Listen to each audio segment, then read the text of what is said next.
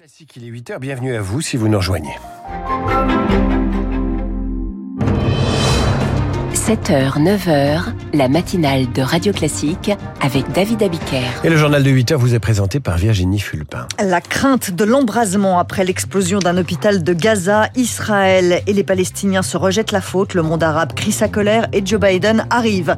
Ne cherchez pas à comprendre, regardez. Marc Rothko est à la fondation Louis Vuitton. Après ce journal, l'éditorial de Guillaume Tabar. Et puis à 8h15, je recevrai maître Philippe Fontana. Il est euh, avocat et a publié La vérité sur le droit d'asile au moment où le gouvernement promet des expulsions. Il nous dira comment des gens identifiés comme dangereux en situation irrégulière peuvent encore rester sur le territoire national sans oublier le choix cinéma de Samuel Blumenfeld. Israéliens et Palestiniens se rejettent la faute après l'explosion d'un hôpital à Gaza. A franchi la ligne rouge Qui a causé la mort de centaines de civils hier soir en frappant cet hôpital? Israël accuse le Hamas. Non, c'est le djihad islamique et on va le prouver, répondent les Israéliens. On ne sait pas pour l'instant, mais on sait qu'il y a au moins 200 victimes.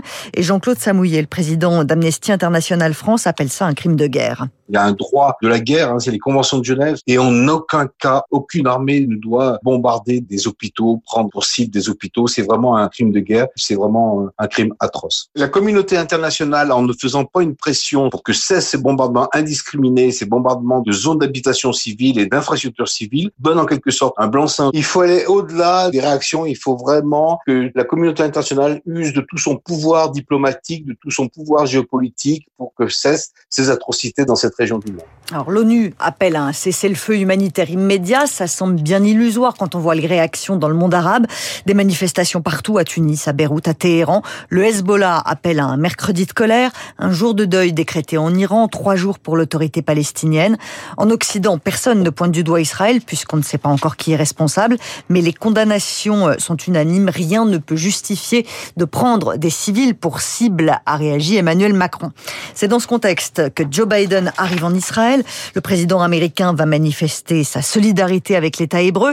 Il veut aussi essayer de prévenir une escalade, explique Maxime Lefebvre, professeur de relations internationales. Les États-Unis, certes, soutiennent le droit d'Israël à se défendre, mais en même temps euh, souhaitent aussi que euh, Israël fasse preuve de retenue, de mesure dans sa réaction. On a senti le, le ton américain se durcir sur ces sujets. La question du respect des civils, du droit humanitaire, évidemment avec une opinion arabe et des pays arabes qui sont aussi mobilisés derrière. C'est une crise où ils jouent gros parce que l'influence des États-Unis, elle reste considérable dans la région. Et évidemment, pour eux, c'est très important de garder les choses sous contrôle, d'éviter les dérapages, l'escalade et les débordements sur d'autres partenaires régionaux. Maxime Lefebvre avec euh, Marc Tédé, ça commence mal. Le sommet avec les dirigeants jordaniens, égyptiens et palestiniens n'aura pas lieu. La Jordanie a annulé après l'explosion de l'hôpital de Gaza. L'assassin de Dominique Bernard à Arras a revendiqué son acte. Une revendication en forme de haine de la France, des Français, de la démocratie. Il est mis en examen et écroué comme son petit frère et son cousin. En Belgique, Daesh revendique l'attaque qui a tué deux Suédois lundi soir. Que reste-t-il de nos amours? Pas grand-chose à la NUPES. Le Parti Socialiste a voté hier soir un moratoire sur sa participation. Vous pouvez retourner chez le médecin si vous avez un problème de santé. Les médecins libéraux mettent fin à leur grève, satisfaits par la réouverture annoncée des négociations sur les tarifs des consultations. Bonne nouvelle pour le prix des carburants. Total Energy va maintenir son, maintenir son plafonnement à 1,99€ en 2024.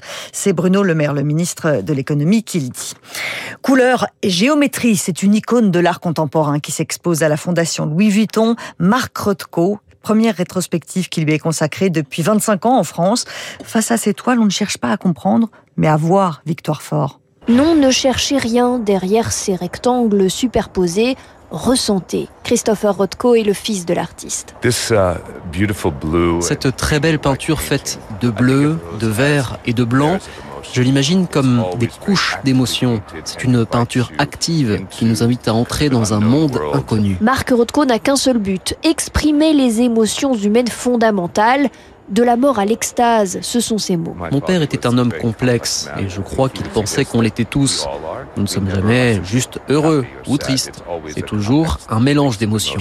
L'exposition retrace tout son parcours artistique. Rambobinons, dans les années 30, il peint d'abord des hommes et femmes comme esselés dans l'immensité de New York. Suzanne Paget, directrice artistique de la Fondation Louis Vuitton. Très vite, Rothko a dit que, au fond, il s'était rendu compte qu'il ne pouvait pas aborder la figure humaine sans la mutiler et s'est arrêté. Rothko, l'exilé de Lettonie, s'évade dans la couleur et ne laisse rien au hasard. Il a souvent mis des bancs pour s'asseoir, pour induire à quelque chose qui est de l'ordre de la contemplation. C'est une peinture qui hypnotise. Avec l'âge, la palette s'assombrit, la puissance sensorielle reste la même.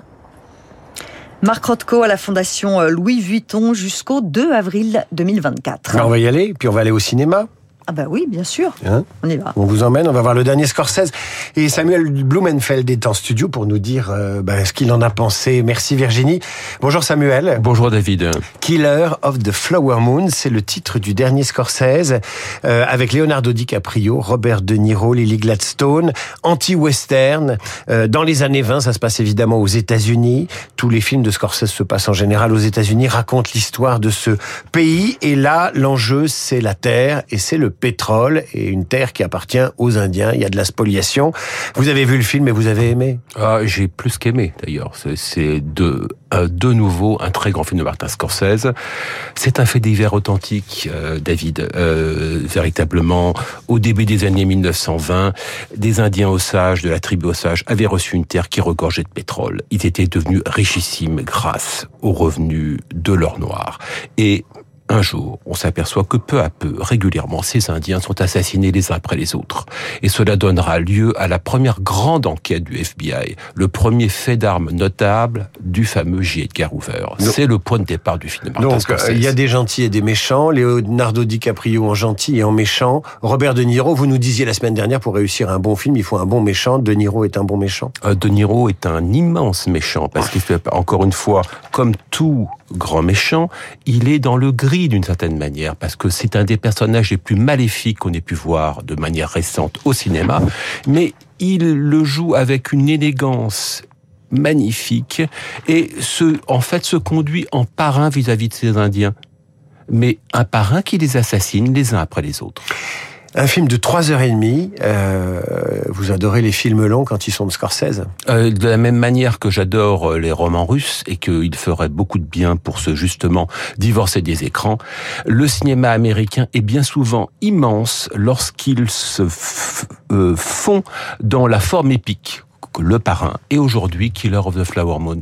On retrouve euh, le Scorsese qu'on a aimé dans Les Affranchis, dans Mean Street, euh, où c'est un nouveau Scorsese qui se réinvente à chaque fois. Il n'y a jamais de nouveau Scorsese. C'est-à-dire que nous parlons, lorsqu'on parle d'un grand metteur en scène, en fait, il raconte toujours la même histoire. Alors bien on se dit, mais le Scorsese de Taxi Driver, de Casino, de Goodfellas, enfin des affranchis. Donc ce metteur en scène qui justement raconte d'une certaine façon son quartier, Little Italy et la mafia que fait-il là, dans l'Oklahoma, dans les années 1920 il est, Ce que fait-il là, c'est qu'il raconte la même histoire, c'est que tout simplement, il raconte la naissance du crime organisé.